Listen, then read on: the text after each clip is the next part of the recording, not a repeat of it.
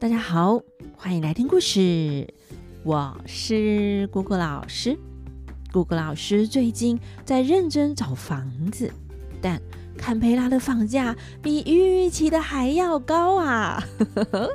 应该说，公司给的房租津贴也太不接地气了吧，搞得我的预算只有比去念书的留学生要好上一点点而已。不过啊，将来要是大家长大后在外地念书、租房子的话呢，想要跟大家说，在能力范围之内，还是要住好一点、安全一点的地方哦。因为生命安全最重要啊！有些地方治安不好，我们这些手无缚鸡之力的弱势族群，呵呵呵，更是要避开哦。如果老师呢，大概会自己垫钱，提高预算，找个安全可靠的公寓吧。那到时候再跟大家分享喽。那我们就继续来讲《封神榜》的故事。今天要讲的是押送朝歌。上礼拜我们讲到七手将军余化身上有很厉害的武器——鹿魂幡，抓住了黄飞虎。另一边，黄滚啊，在军中收到黄飞虎被抓的消息，黄滚感叹地说：“哦，畜生呐，你你不听父亲的话，哎呀，可惜这场功劳落在韩荣手里呀。”呃，姑姑老师突然觉得，这位黄滚阿公为啥不是担心黄飞虎的生死，而是可惜这场功劳被韩荣拿走了呢？呵呵，那黄飞虎阵营里，大家都人心惶惶的。一夜过去，隔天外面来报，余化来请战啦。黄滚问：“何人出去呀？”黄明周济说：“末将愿意前往。”说完，他们两个上马，拎斧出营，大声的叫着：“余化匹夫，抓我兄长，此恨怎么能消啊？”就纵马挥着斧头来取羽化，化戟急驾相还，又是一场大战。三将昂昂杀气高，真云霭霭透青霄。英雄踊跃多威武，俊杰胸襟胆量豪。他们三个交锋打不到三十回合，羽化拨马便走。黄明周济赶来，羽化还是像之前一样，把陆魂幡举起，呼的又把黄明周济抓去见韩荣啊，就这样被关起来了。但羽化还没停手呢，他乘胜追击，继续又到黄家阵营请战。这次是黄飞镖、黄飞豹出战，二将上马拎枪出营，大骂着：“羽化匹夫！”用妖法抓走我弟兄三人。说完啊，就拨马来取。三个人又大战了二十回合，余化拨马败走。黄飞镖、黄飞豹两个人，哎呀，还是追赶了过去。大家应该猜得到他们的下场吧？哎，没错，余化又使出禄魂幡，又把这两个啊抓去见韩荣，也是送入牢房了。黄滚听到他们两个又被抓去的消息，心下十分的懊恼，不断的唉唉唉的不断叹气。隔天余化又来请战呢，黄滚问：“谁再去出战呐？”龙欢吴谦说：“总不能害怕他的妖法，我们两个愿意前往出战。”他们上马出营，一见余化就气冲冲的大骂。匹夫，你用旁门左道之术抓我兄长，我和你这个贼人势不两立。他们三个啊，大战了二十回合，余化还是败走。接下来的姑姑老师不用说，大家都猜到了，结果就是龙环吴谦也被余化抓去见韩荣，关起来了。余化连续出战四次，抓了七个将官。那韩荣设酒席替余化庆功呢。另一边，黄滚在军营里见两边将领被抓，又见三个孙儿站在旁边，心里呀、十分的难过，就落泪说：“啊，我孙儿啊，你年纪不过十三四岁，为何也要遭此劫难呢？正在难过时，外边又报：“余化请战！”只见黄天禄自告奋勇要为父亲叔叔报仇。黄滚吩咐他要小心后，黄天禄上马，提枪出营。见余化，他也骂：“哼，你这个匹夫，赶尽杀绝，就不知道你可有命受这份功劳吗？”说完，就纵马摇枪直取。羽化急驾上营，打了起来。黄天禄年纪虽小，但他是将门出身。从小啊就学武功，枪法如神，和羽化打得不分上下，甚至还更勇猛呢。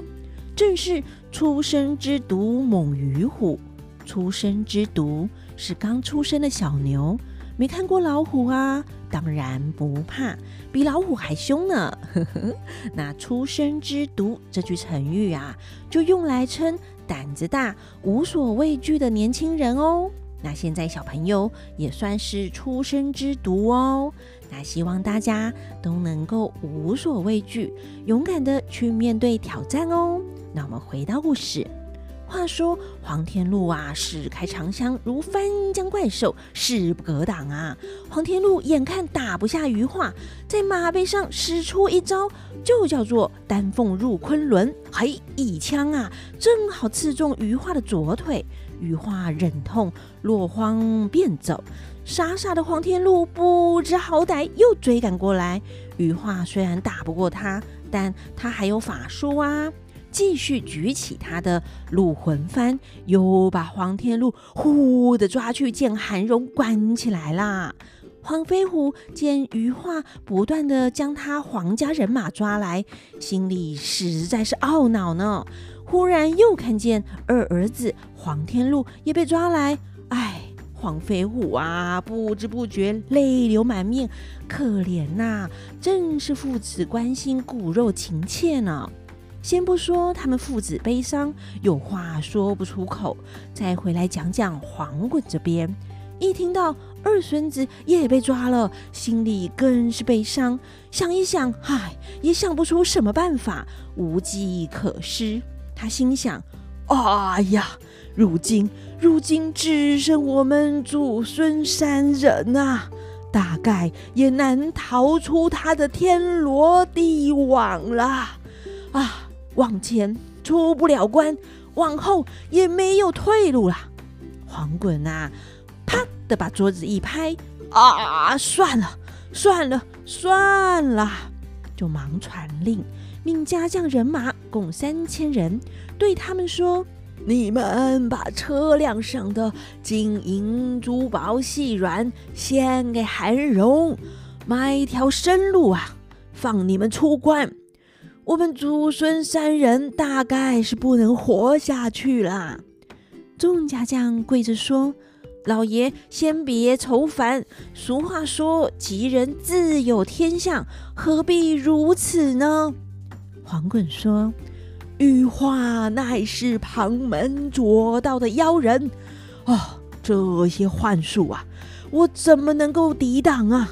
要是被他抓住，反而把我的一世英名化为乌有。”又看见两个孙子在旁边哭泣，黄滚也哭着说：“啊、我孙儿。”你们也不知道有没有机会能逃过一死啊！我替你们哀告韩荣，不知道他肯不肯饶过你二人呐？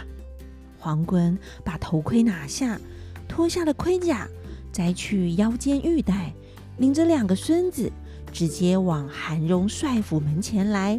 众将领看见是黄元帅亲自如此，都不敢说话。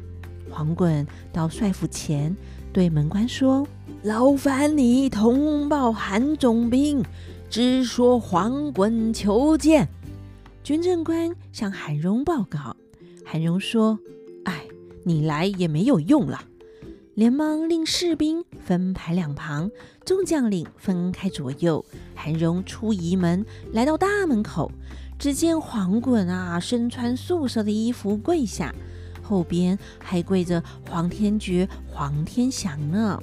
那黄衮跪着在军前请罪，一见韩荣就说：“犯官黄衮特地来叩见总兵。”韩荣连忙打理说：“老将军，这件事乃是国家重要大事，不是末将敢决定的。今天老将军如此，有什么指教呢？”黄衮说：“黄家人犯法，理当正罪。原本没有什么好说的，但有一事还在情理之中。”还请总兵法外施仁，开一条生路啊！这样我们于父子虽然死在九泉之下，也会感激不尽啊！韩荣问：“何事吩咐？末将愿意听听。”黄衮说：“儿子连累父亲死，我黄衮不敢埋怨。”但我皇家七世忠良，从来没有不尽心尽力报效国家。今天不幸遭遇这场劫难，啊，让我子孙全部都遭罪，不得已还请求总兵可怜可怜我无知年幼的孙子啊！他们什么事都没有做过，请总兵。放我七岁孙儿出关，让我皇家能够留下一人。不知道将军意下如何啊？韩荣说：“老将军，你这话说的不对了。我韩荣身为守城将领，是朝廷命官，怎么能够因为和你的私下交情而忘记君王、忘记王法呢？老将军啊，你们黄家位居元首。”满门富贵，尽受国恩，却不知道要报效国家，却纵容儿子反商，实在是罪无可赦。黄家一门犯法，押进朝歌，朝廷自有公论，自然会还你清白，还你公道。到时候名正言顺，谁敢不服呢？今天老将军希望我将黄天祥放出关。我就会和你们一样同罪，这是欺瞒朝廷，王法何在啊？我和老将军都不能够不遵守王法，这个绝对不敢从命。黄衮不死心，继续想说服韩荣放过他的小孙子，让他们黄家留下一人。但韩荣依法是不能放人的，无论他怎么劝说，都坚定自己的立场。其实呢，顾老师觉得，在这件事情上，韩荣身为政府官员，本来就应该依法行事，不能因为是熟人来求情就网开一面，还是要坚守原则哦。那黄滚看韩荣不同意，就生气起来，对两个孙子说：“哈，我身居元帅之位，反而低声下气去求人啊！啊！”既然总兵不肯通融，我们祖孙愿意束手就擒。哼，有什么好怕的？说完，他们就往韩荣帅府而去，被关入大牢。黄飞虎忽然看见父亲和两个儿子都来了，就放声大哭，说：“哈，怎么会知道今天会像老爷所说的一样啊？”我这个不孝子，成为万世大逆之人也。黄衮说：“啊，事情已经这样了，后悔也没有用啊。当初原本叫你饶我一命，你不肯饶，啊，我又何必怨恨责怪呢？”先不说黄滚父子在监牢里难过悲伤。